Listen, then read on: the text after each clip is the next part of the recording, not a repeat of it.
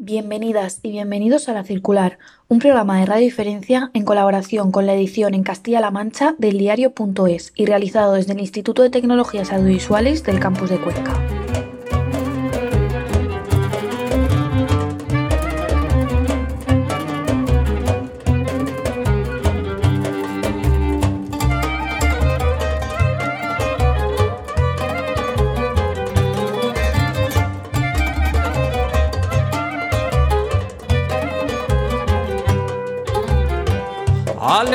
Jaco en bodas y en veris Ah, non te amostres flaco que tienes musteris Chalguilli de meana Yo les canto sin quedar Me maneo como un barco A mi meia Danón pregunta a su padre en el olivo que no ardió en Salónica.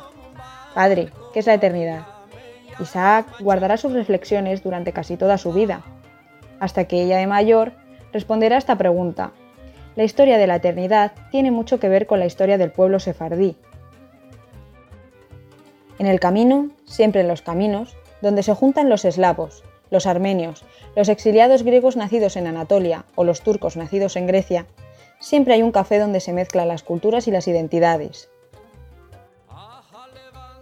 Yaco el musicante proviene de los café Amán, lugares de placer y diversión, de cruce de caminos y de globalización antes de que nadie hubiera aún inventado la palabra.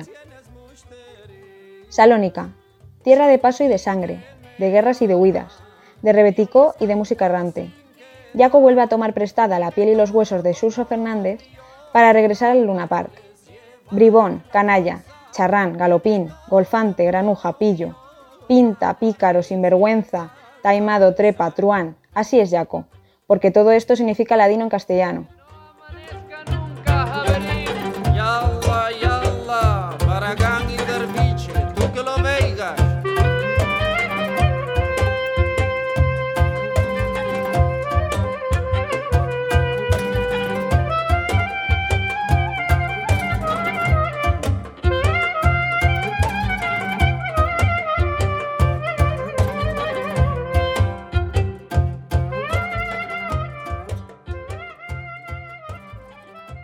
Bienvenido Jaco, bienvenido Surso.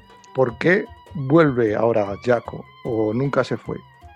Bueno, yo creo que Jaco es un continuo, ¿no? Es un continuo, es una historia que, que empezó hace más de mil años, fue un, romance con, con Sefarad, con la actual península ibérica, fue una convivencia y un enriquecimiento, con esa comunidad eh, multiétnica y multicultural que era el Imperio Otomano.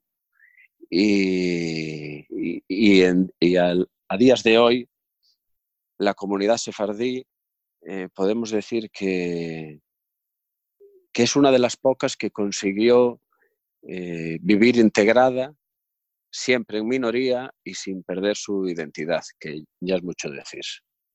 Pues eso es como, como muy complicado, ¿no?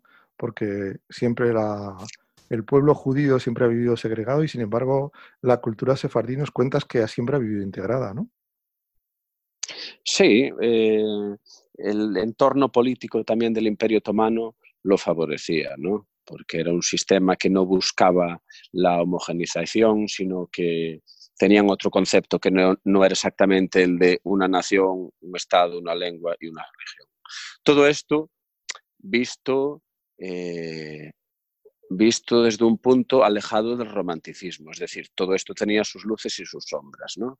Pero a, mi entender lo que me parece más interesante de la cultura sefardí es esa permeabilidad que le permitió convivir con, con armenios, con cristianos y con musulmanes eh, en esas tierras otomanas y, beber de, esas culturas vecinas y al mismo tiempo mantener su, identidad.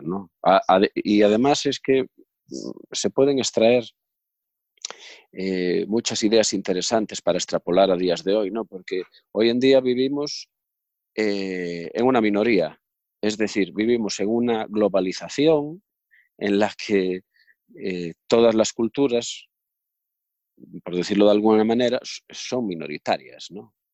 Entonces ahora más que nunca, pues, eh, pues este debate es muy interesante, ¿no? Eh, traerlo hacia nuestros días, porque, porque ¿cómo hacemos para mantener nuestra identidad sin vivir en guetos, aunque sean guetos mentales, ¿no? y, permitir pues esa permeabilidad. Bueno, pues el pueblo sefardí nos, nos puede dar alguna pista sobre, sobre todo esto.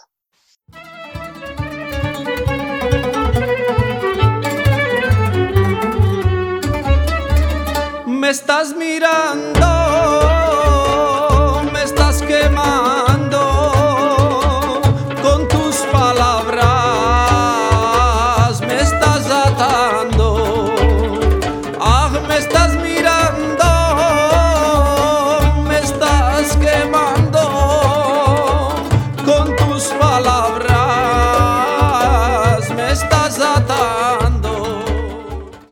Vamos a volver a este café Amán. Vamos a volver a este café Amán. Cuéntanos un poco cómo sería ese café Amán, cómo, cómo conocemos o cómo imaginamos que eran este tipo de sitios. Pues estos café Amán eh, fueron los primeros lugares, los primeros lugares multiétnicos, eh, digamos, que públicos que permitieron que se mezclaran sectores de la sociedad que, nunca se hubieran mezclado eh, o nunca hubieran tenido un, espacio para, convivir estrechamente. ¿no? Entonces ya te digo que, se mezclaba diferentes clases sociales, diferentes religiones, diferentes lenguas y diferentes etnias. Pero nos imaginamos como, una nube de hash en el ambiente, mesas, sin mesas, un grupo tocando. Entonces, ¿Qué nos pues, imaginamos pues ahí? ¿Cómo, ¿Cómo, nos ambientaríamos? Pues, pues el, el, ambiente del, del, Café Amán era muy especial, ¿no? Porque había esa mezcla de que podía estar eh, un rabino sentado al lado de una prostituta eh, con un travesti bailando por las mesas, Travesti lo digo con la acepción de hoy en día, porque antes eh, eso tenía, se veía de otra manera y máximo en, el Imperio Otomano. ¿no? Pero para que nos hagamos nosotros una idea, había una, mezcla muy singular y, al mismo tiempo había un tratamiento de respeto absoluto entre, entre todas estas realidades que convivían en el Café Amán. Efectivamente, el Café Amán era un sitio humeante, eran los bajos fondos, donde se fumaba hachís y donde se bebían eh, licores prohibidos como el café, por ejemplo, ¿no? que estaba prohibido en, esa época.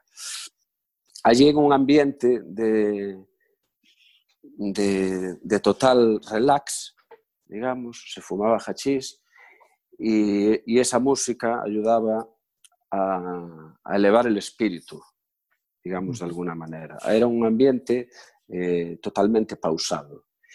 Y era, un, y era un lugar en el que el tiempo se encerraba sobre sí propio. Es decir, cuando entrabas en el café Amán, eh, el tiempo no caminaba para adelante ni ni se miraba para atrás. Era un tiempo encerrado sobre lo que estaba aconteciendo allí y que después desaparecía una vez que salías de esas puertas para afuera. ¿no? ¿Cuántas veces ha imaginado Surso que Jaco lo llevaba de la mano al, café?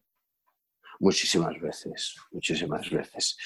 No, desgraciadamente no hay testimonios gráficos de, de cómo eran esos esos cenótopos, ¿no? podemos llamarlo de esta manera, o estos, estos lugares tan especiales. Pero sí que tenemos muchos testimonios orales de cómo estaban decorados, con grandes pinturas de odaliscas y, y palmeras recreando oasis, con una luz bastante tenue y con grandes esteras para, para poder recostarse y sillas bajitas. Ese era, ese era el aspecto de, de un café a mano. Y esta, este testimonio y esta recreación, más esta imaginación, supongo que es lo que da lugar a Ven al Luna Park. ¿no? A este Pues- que presentas de libro disco, ¿no? Pues sí, eh, vamos a ver, yo nunca tuve en la mente hacer un trabajo sobre, sobre los café a man, sino que me interesé por la música, primero por la lengua, después por la música, fui tirando de los hilos hasta que descubrí esta realidad de los café a man que los griegos supieron eh, nacionalizar, ¿no?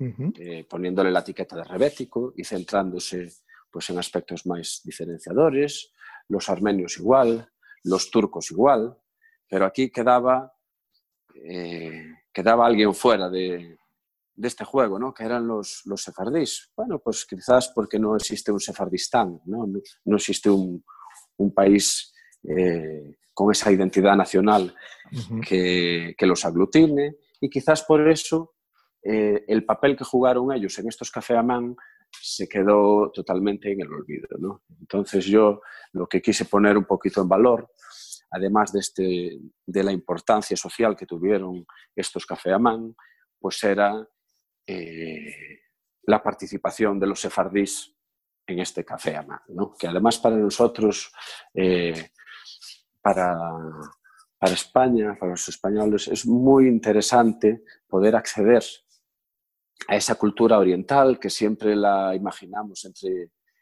entre una nebulosa, entre tinieblas, ¿no? Ese misterio oriental.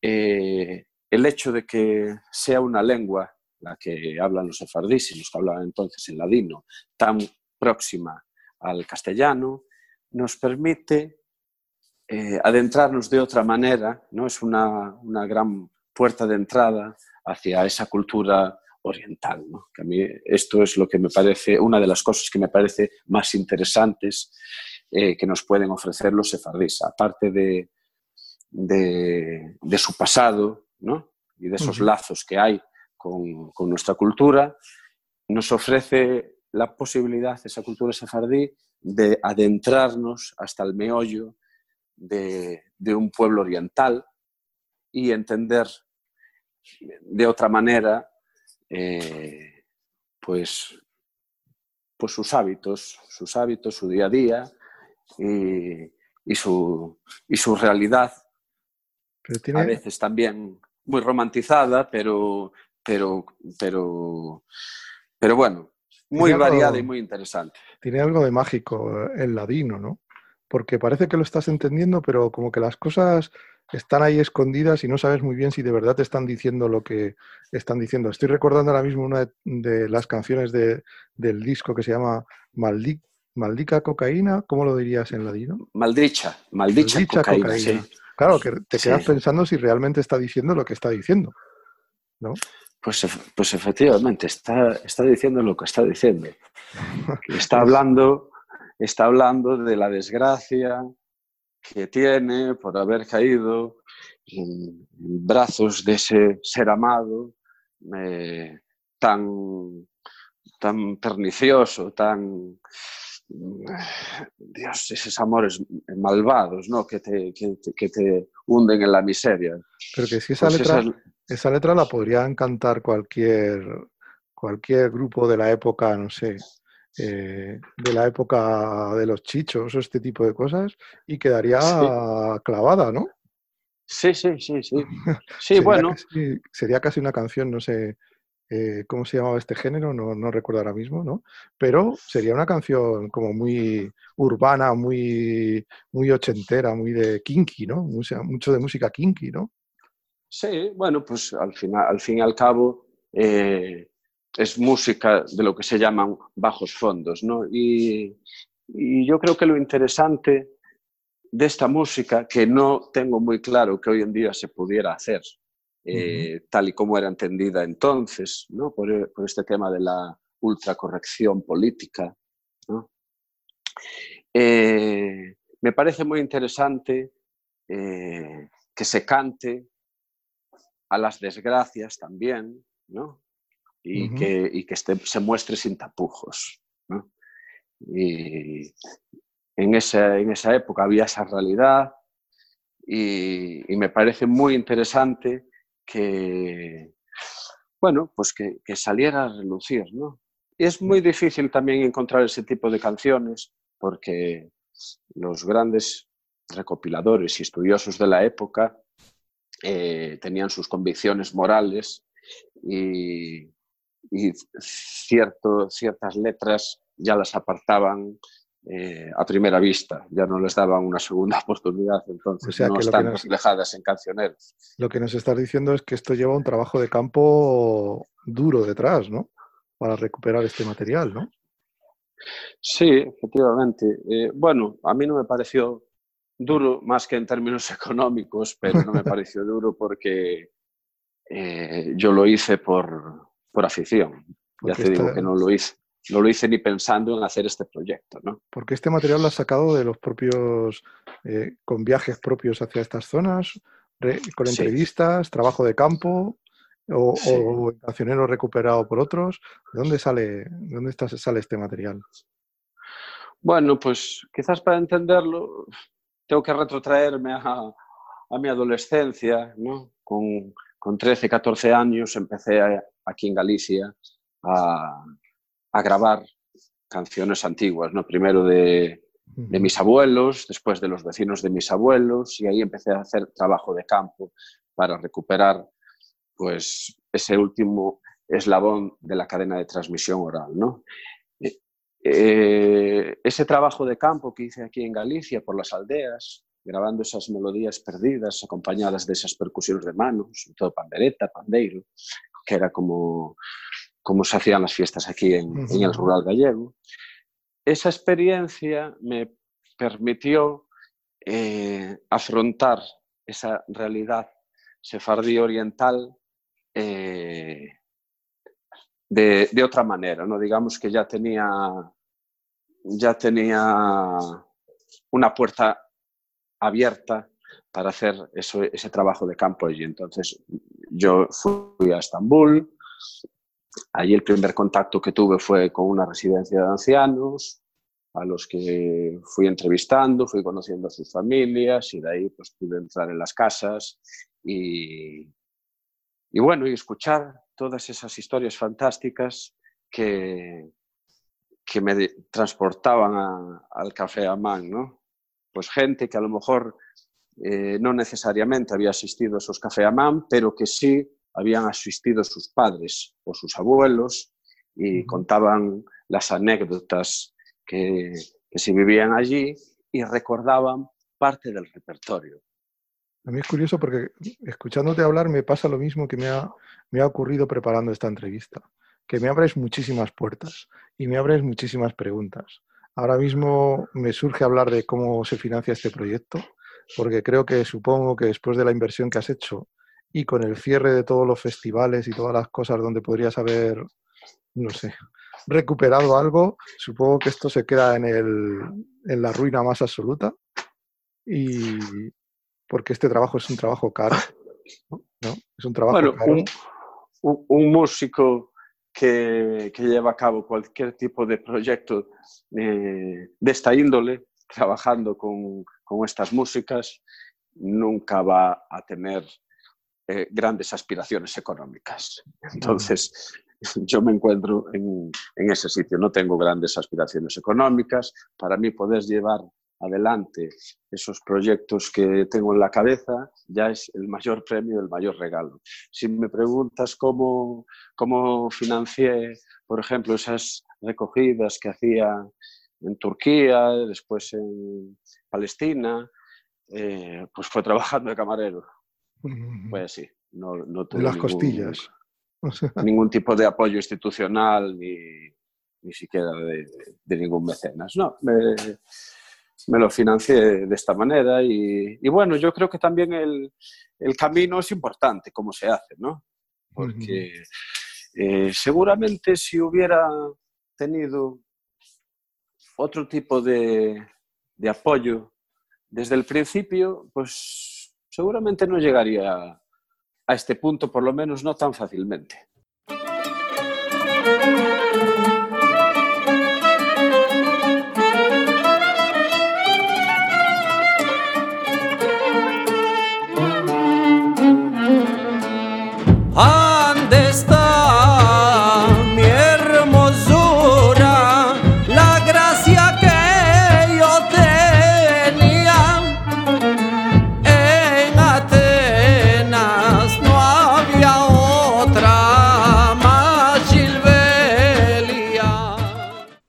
Encontrar todos nuestros contenidos en iVoox, Spotify e iTunes o a través de nuestra página web lacircular.es.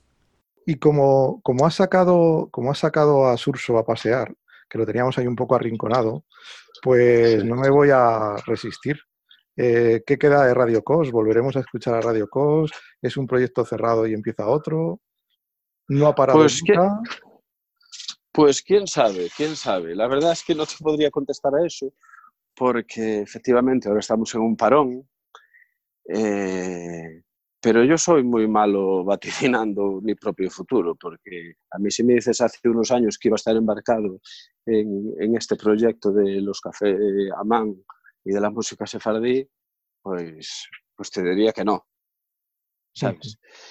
Entonces está claro que, que la música de tradición oral gallega que es con la que yo me formé como músico y cantante, eh, está muy interiorizada y no la voy a abandonar nunca, es imposible porque, porque soy yo. Eh, de alguna manera también la música sefardí, ¿no? que yo la tengo eh, como propia de alguna manera. Entonces, siempre va a haber música gallega y música sefardí en torno a mí.